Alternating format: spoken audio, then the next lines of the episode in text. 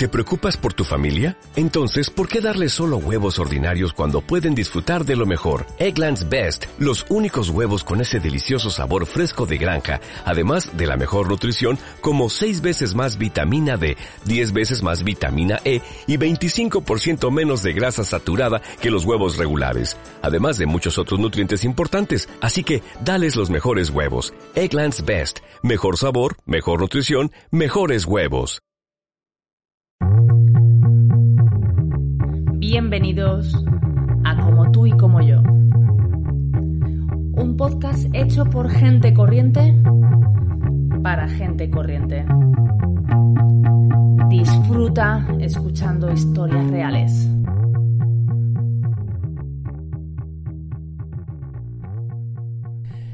Muy buenas y bienvenidos a un nuevo episodio de Como tú y como yo. Y esta semana estoy yo sola, no, no tengo aquí a nadie conmigo.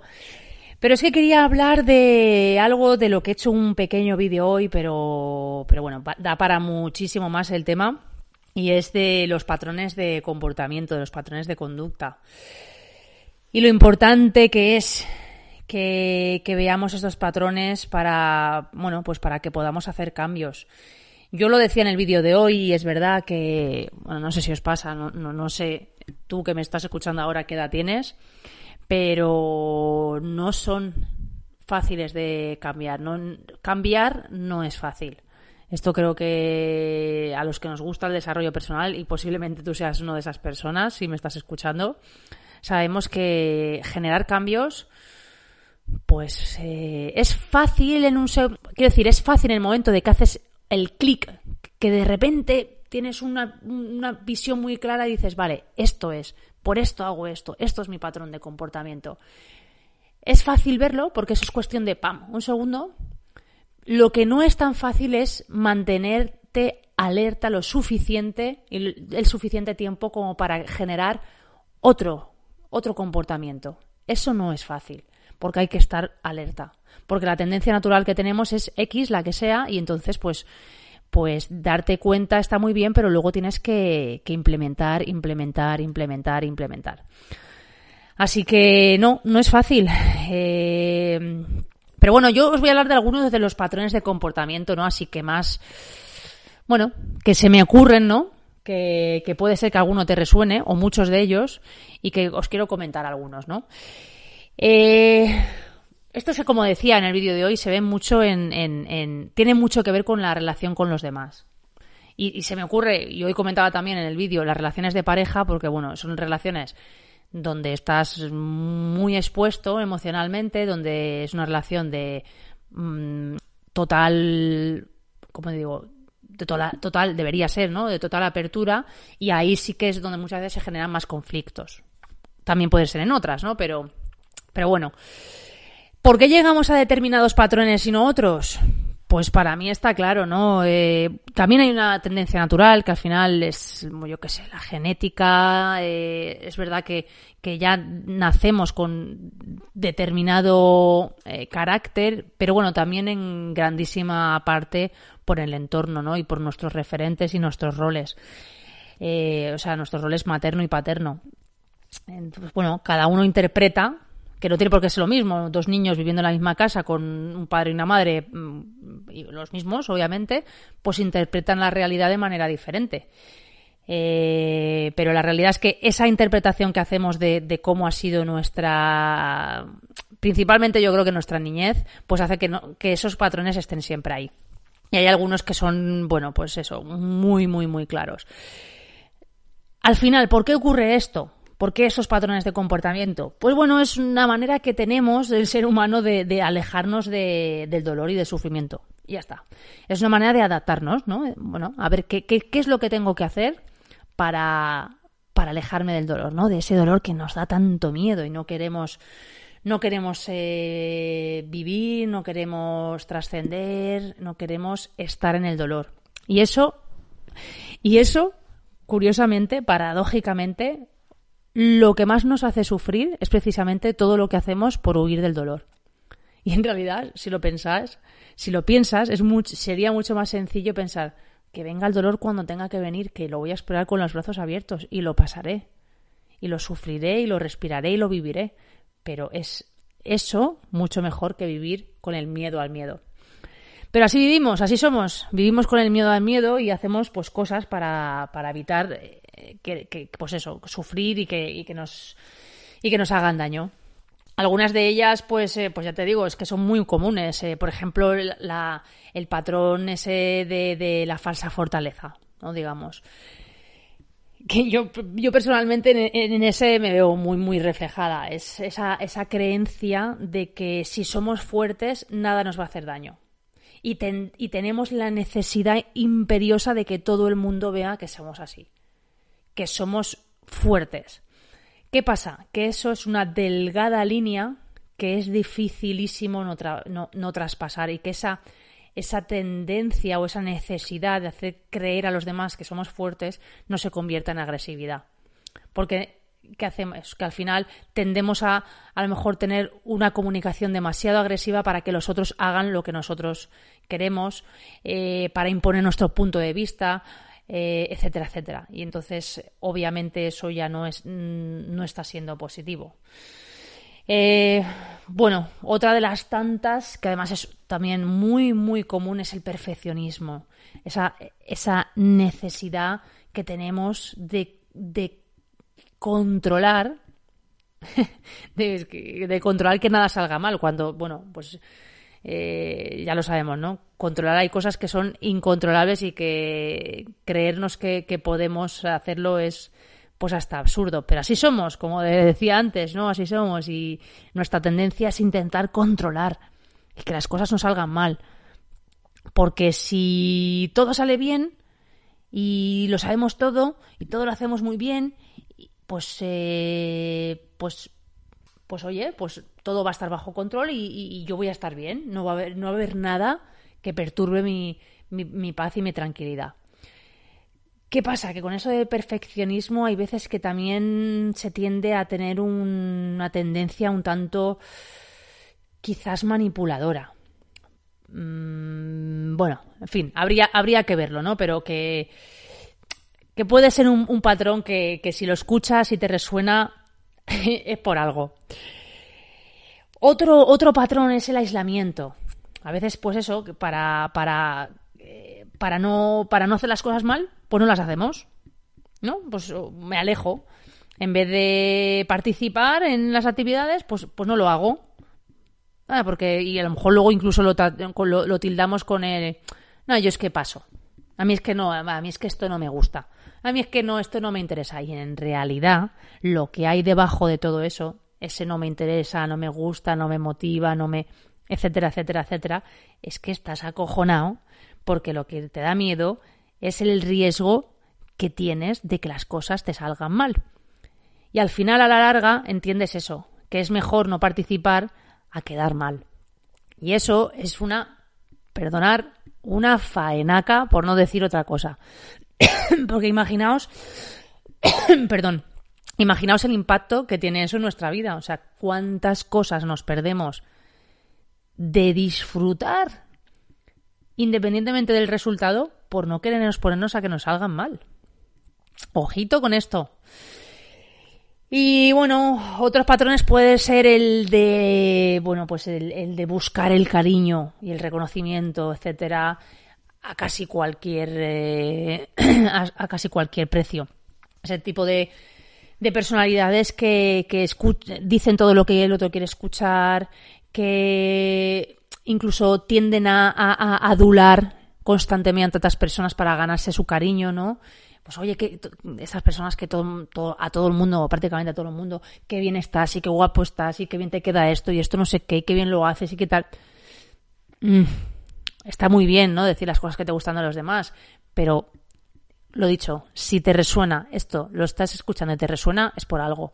A sentir excesivamente, intentar de incluso de alguna manera imitar, mm, no sé, involucrarte demasiado en que el otro esté, el otro esté bien. Esto, esto eh, es una fuente de, bueno, pues eso, de estrés y de, y de sufrimiento. O sea que, como digo, si te resuena, eh, dale una vueltecita y piensa a ver por qué y qué puedes hacer para cambiarlo. Luego también está la gente, pues, eh, pues bueno, que, que, que se quiere. Está la gente que se quiere, que se alaba y que, y que constantemente está diciendo lo bien que le van las cosas, lo bien que le salen las cosas, eh, lo triunfantes que son, eh, porque yo sé hacer esto y porque yo sé hacer lo otro y esto lo hago bien y esto he hecho no sé qué y yo, yo, yo, yo. En realidad es eh, reafirmarnos constantemente, la necesidad de reafirmarnos constantemente. Y eso, pues, pues bueno, no es un reflejo de que algo dentro de ti no se cree lo que estás diciendo. Porque si no, no necesitarías contarlo a los cuatro vientos todo el tiempo. ¿Vale? Yo creo que todo el mundo conocemos a alguien que le pasa esto y muchas veces hay, gente que, no es consciente, ¿no? Y dices, mm, eh, eh, ¿cómo, lo que les decía, si no miramos hacia adentro, ¿cómo vamos a darnos cuenta de estas cosas? Hay que mirarse hacia adentro. ¿Por qué estamos haciendo eso? ¿Por qué estamos necesitando todo el tiempo el reconocimiento? Y la respuesta, de verdad, es fácil, porque no lo tenemos. Porque nosotros no nos estamos reconociendo lo suficiente, no nos estamos queriendo lo suficiente y no nos estamos aceptando lo suficiente. Otro patrón podría ser el de. ¿Cómo diría? ¿Cómo llamaría? Es que me sale el, de las modas, ¿no? Por decirlo de alguna manera. Es bueno la gente que está constantemente eh, preocupada de encajar, ¿vale? Vamos a decirlo así, ¿no? Bueno, pues eh, hay que coincidir, digamos, con los parámetros y, los, y las modas y los gustos del momento. Si hay que llevar no sé qué teléfono o vestir no sé qué ropa o no sé qué yo qué sé, mm, lo que sea, cualquier cosa, cualquier tendencia, etcétera, eh, que hace que nos identifiquemos. Eh, bueno, pues no sé, se me ocurre de repente, de hace un tiempo a esta parte, los chicos han empezado a dejarse barba en masa.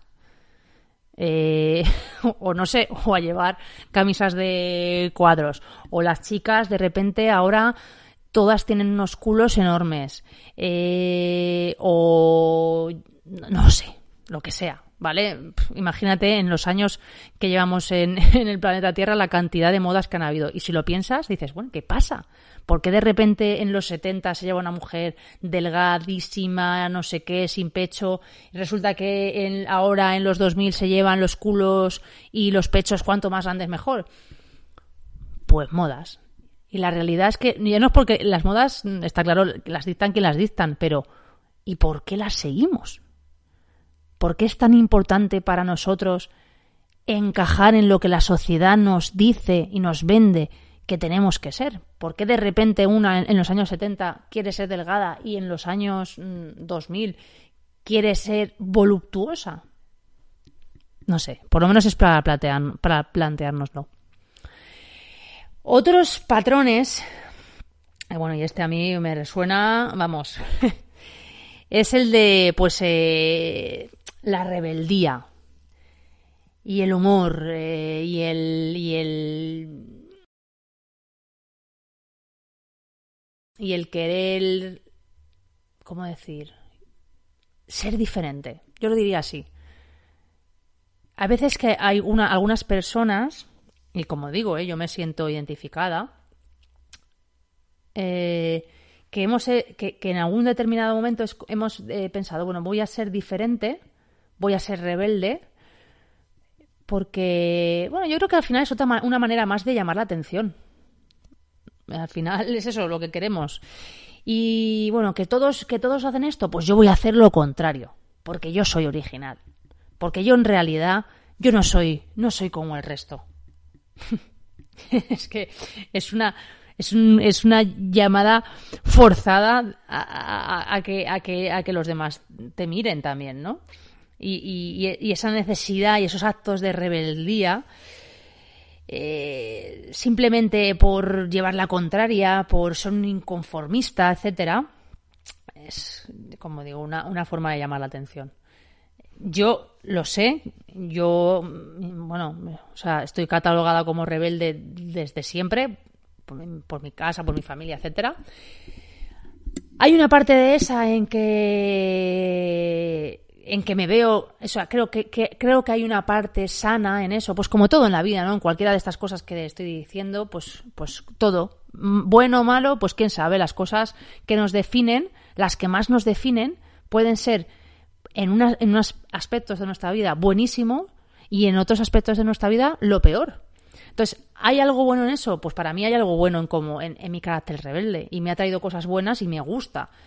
Ahora que también soy consciente de por qué he, he, llegado a ser así, o en gran parte cómo lo he utilizado, etcétera, etcétera, pues sí, lo soy. Y pues como digo, esa, esa rebeldía, ese, ese, utilizar muchas veces el humor, que es algo que, que, lo he hecho de siempre, desde pequeña, pues es una manera más también de, de, de, pues eso, de, ganarte la atención de los demás.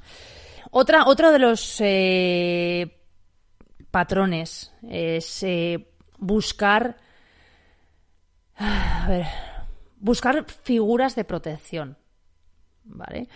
Pues hay veces que, bueno, que esas figuras no tienen ni siquiera pues, que ser personas. Por ejemplo, la gente que se identifica con, con símbolos podía, podía ser eh, eh, pues, pues incluso eh, un partido político, un, un, equipo de fútbol, mm, una determinada fe, etcétera, ¿vale? Esos, esos símbolos pues hace que nos sintamos seguros e incluso nuestra identidad es que esto esto a mí es que me parece yo cuando lo he pensado me ha dejado a cuadros no digo madre mía imaginaos, ¿no? Qué forma de... Bueno, es que aquí voy a, lo siento, pero voy a tener que decirlo. Quien me conoce un poco sabe lo que opino del fútbol, ¿no? Es una manera de, para mí, ¿no? Yo lo respeto a quien le guste y como deporte, etcétera, ¿no? Pero una manera más de, aborregarnos, ¿no? Ahí, ala, en masa. Y, lo que me llama la atención es cómo nos podemos, cómo algunas personas se pueden identificar a muerte con el equipo de fútbol que les gusta o con el partido político, me da igual, ¿no? Esto de verdad me llama, me llama poderosísimamente la atención que seamos tan aférrimos a, algo que es exterior a nosotros mismos y que nos dé una identidad tan fuerte, ¿no? Otra de las cosas que nos hace sentir eh, protegidos muchas veces es la pareja. Y aquí esto, esto tiene un, un temazo, eh, porque, bueno, pues porque nos, nos pasa a veces eh, personas que, que, no se sienten, no se sienten, como digo, felices, plenas, etcétera, si no tienen una, una relación de pareja. Y, y normalmente completan digamos, bueno, a mí es que, claro, el término este de, media naranja me chirría, no, lo siguiente, o sea, no puedo con el término eso. Eh, no, no, yo quiero ser una naranja completa, pero ¿qué es esto de mi media naranja? no, no, no, no, no. O sea, pero, pero bueno, existe, existe y está ahí, y lo hemos escuchado todos, y la media naranja, y no, y encaja, y tienes que encajar, y lo, lo que tú no tienes, que te complemente el otro. Eso, eso es una mierda. Perdonadme, pero que lo diga así porque eso es una, eh, imaginaos, eh, eh, es, no, no, no está, no, si tú no te sientes completo, el otro tampoco está completo, pues ahí luego que va a salir todo, pues eso, mermado. Así que, bueno, pues, pues, pues hay que pensarlo, hay que pensarlo. Somos de este tipo de personas, soy yo así, me pasa esto, me siento incompleto cuando estoy, no estoy en pareja. Siento que necesito a, mi pareja para que me dé esa seguridad, esa X cosas de su carácter que me gustan porque yo no las tengo y las necesito para mi vida, pues al fin y al cabo lo que estás necesitando es un, no sé, es como pues una extensión de ti para que haga lo que tú no puedes hacer, pero eso no es una relación de pareja sana y bien entendida. Eh, bueno, otra, otra de las cosas también, bueno, muy, muy comunes, otro de los patrones también muy comunes, es el del pobre de mí. El pobre de mí, eh, que a todos mm, nos suena, eh, que se, la persona que se queja, que es negativa, que, que siempre tiene un motivo por el que está mal, que siempre, siempre hay algo.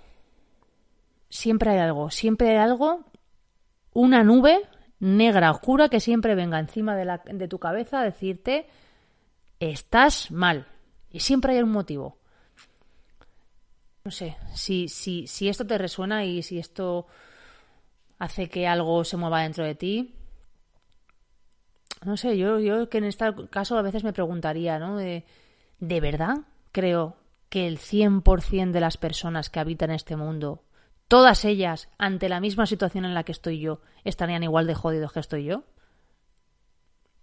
Porque creo que la respuesta es obviamente que no. Con lo cual, siempre tienes alternativas. Da igual lo que pase. Siempre puedes hacer algo más aparte de estar jorobado, eh, triste, quemado y asqueado porque esto a veces que también se utiliza de una manera un poco, eh, pues eso, para buscar la, atención, etcétera. Bueno, y otra, otra muy común y además esta también me resuena mucho es eh, la búsqueda del placer. La búsqueda de, de, de, bueno, de estar hacia afuera, de buscar constantemente el placer que todo nos haga sentir bien, pasárnoslo bien, divertirnos siempre, que nada te agobie, que nada te, que nada te quite la alegría de vivir.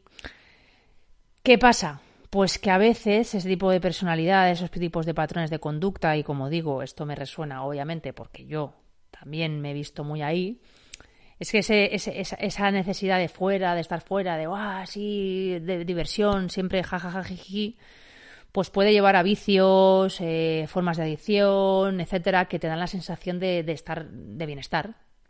Eh, pues eso, cualquiera, ¿no? Eh, alcohol, tabaco, cualquier vicio, el que quieras. cualquiera, cualquiera de esas cosas, esas adicciones, incluso la del móvil, es una necesidad. O la comida. Es una manera de escaparte de ti mismo. Es una manera de encontrar fuera el bienestar que tú no tienes dentro. Y yo recuerdo de muy jovencita, cuando, cuando estaba pues más fuera, ¿no? Eh, más en, todas esas conductas eh, que desde luego no me hacían sentir mejor.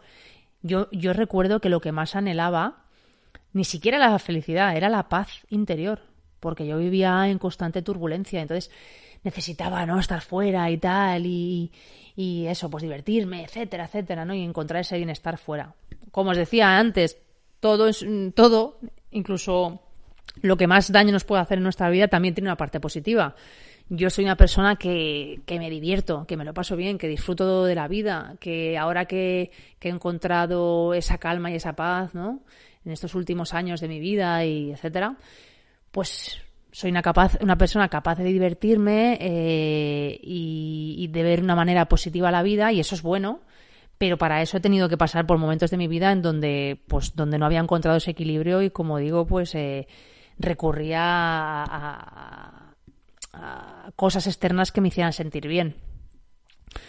Y eso, bueno, pues, eh, pues eso, nos hace un poco escaparnos de, de, la realidad. Eh, y bueno, otra de las, otra de las de los patrones, ¿no? De los patrones más, bueno, pues más habituales y en esta cultura, ¿no? De la rapidez, etcétera. es, pues bueno, eso, buscar lo fácil, lo rápido y sin esfuerzo. y esto es, como digo, súper habitual. No queremos complicaciones, queremos que las cosas vayan rapidito y ya. Esto lo quiero y lo quiero ya. Y no me apetece, no me apetece complicarme, no me apetece que las cosas vayan mal, no me apetece esforzarme. Eh, no sé, eh, pues, pues, pues bueno, al final todo esto, eh, y, aquí también yo personalmente, yo sé que he tenido en el pasado una tendencia a, a eso, ¿no? Decir, bueno, no sé, no, no, no, no, no involucrarme, no tener el, el sacrificio. Yo recuerdo, mira, que mi, que, que mi madre me hablaba ¿no? del sacrificio, etcétera, etcétera. Y yo pensaba, digo, pero ¿cómo que sacrificio? Si aquí la vida hemos venido a disfrutar. Y tenía esa creencia. Y tenía esa creencia de que la vida no tenía por qué ser complicada y densa y no sé qué. Y bueno, pues me he dado cuenta con los años que hay que encontrar un equilibrio. Obviamente, mi madre tiene un, un, mapa de ver el mundo eh, en el que sacrificio es muy importante porque su historia de vida le ha llevado a entender que, que es verdad, que era muy importante sacrificarse. En este, en este contexto de vida en el que vivimos hoy en día, pues no es tan importante como era en 1940. Pero obviamente también sí que hace falta tener, ser capaces de sacrificarnos, de comprometernos, de trabajar por las cosas que nos, que nos apetece hacer, que nos ilusionan, etcétera, etcétera. Si no, si no lo hacemos, si caemos en, en solamente en lo fácil, en lo que fluya, etcétera, etcétera, al final las cosas no salen. Esa es la realidad que yo he tenido también que entender y aprender, porque mi tendencia natural no era esta. Pero es algo que yo pues bueno, me he dando cuenta de que no, no funcionaba y que también eh, esto también era un signo de, de, no hacer las cosas por el miedo a que, a que salieran mal, etcétera, etcétera. Al final, eh, normalmente, ¿no? De las cosas que he ido comentando, posiblemente te resuenen tres o cuatro o cinco, ¿no? Y si las piensas y las repiensas un poco más, todas esas cuatro o cinco en realidad están conectadas además entre ellas. O sea que, que, que es interesantísimo, porque es como os, os digo, o sea, yo eh, me he visto muy reflejada a lo largo de mi vida, he ido entendiendo cuáles eran mis patrones. Y era es la única manera que he conseguido cambiarlos, porque no, no por nada, sino porque no, no, eran operativos. Me puedo quedar con la parte buena de, de, de, una parte de mi personalidad, pero si me está creando problemas, ¿para qué la quiero en mi vida? Así que, bueno, pues como decía en el vídeo de hoy, con eso me quedo. Eh, tenemos que identificar esas actitudes inconscientes. Eh, y para eso no hay otra cosa que hacernos preguntas.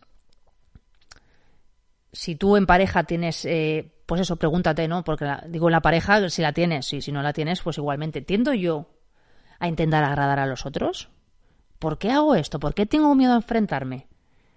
¿Qué pasará? ¿Qué, qué es lo peor que puede pasar si tengo un conflicto? ¿Qué ocurre?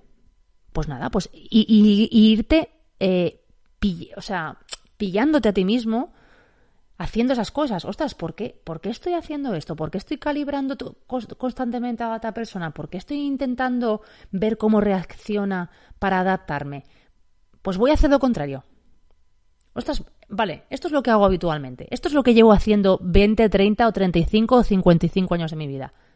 Pues si lo llevo haciendo 55 años de mi vida, y además esto me genera estrés, pues si no te genera estrés, perfecto. Y si tampoco tienes conflictos, perfecto. Pero si te está generando estrés y hay algo dentro de ti que no está bien, pues ponle luz, ponle conciencia. Métele ahí un espacio entre, entre lo que ocurre y tu reacción. Y ahí en ese espacio está tu libertad para elegir cómo vas a actuar. Entonces, echa un paso para atrás y diga y piensa, vale, hoy voy a hacerlo diferente. Y así es como se generan los, cambios. Y una vez, y otra vez, y una vez, y otra vez, y más, y más, y más, y más. Y, dale cera y, pule cera. Y así constantemente hasta que finalmente, pues cuando llega un, llega un día que miras para atrás y dices, ostras, si esto ya no lo hago, y yo lo hacía. Y ese día te sientes muy bien, porque además de, de haber creado cambios y, haberte, y, haberte hecho responsable y conseguir que bueno que tu día a día que tus relaciones etcétera fluyan mejor encima te has puesto una medalla en el pecho porque has sido capaz de hacer algo que te lo digo ya no todo el mundo hace. Así que por acabar con esto pues eso es lo que lo que espero que hagas que te hagas muchas preguntas que consigas identificar a tus patrones, que le metas espacio entre, entre acción y reacción, a que, que te des tiempo en ese pequeño espacio de pensar, vale, esto es lo que estoy acostumbrado a hacer, voy a hacerlo diferente. Y que me cuentes, que me cuentes qué tal te va y, y que ojalá, ojalá, ojalá, ojalá que seas capaz de generar muchos cambios. Y hasta aquí el episodio de hoy. Muchísimas gracias, como siempre, y nos escuchamos muy, muy pronto.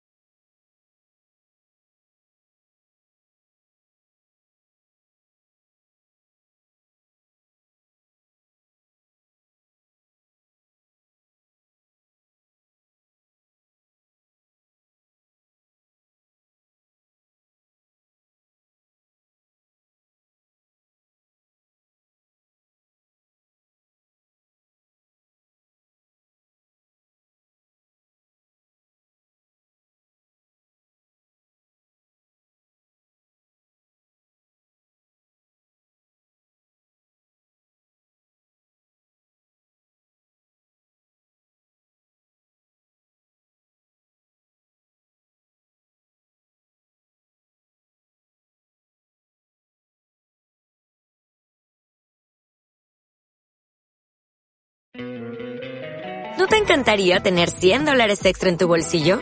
Haz que un experto bilingüe de TurboTax declare tus impuestos para el 31 de marzo y obtén 100 dólares de vuelta al instante.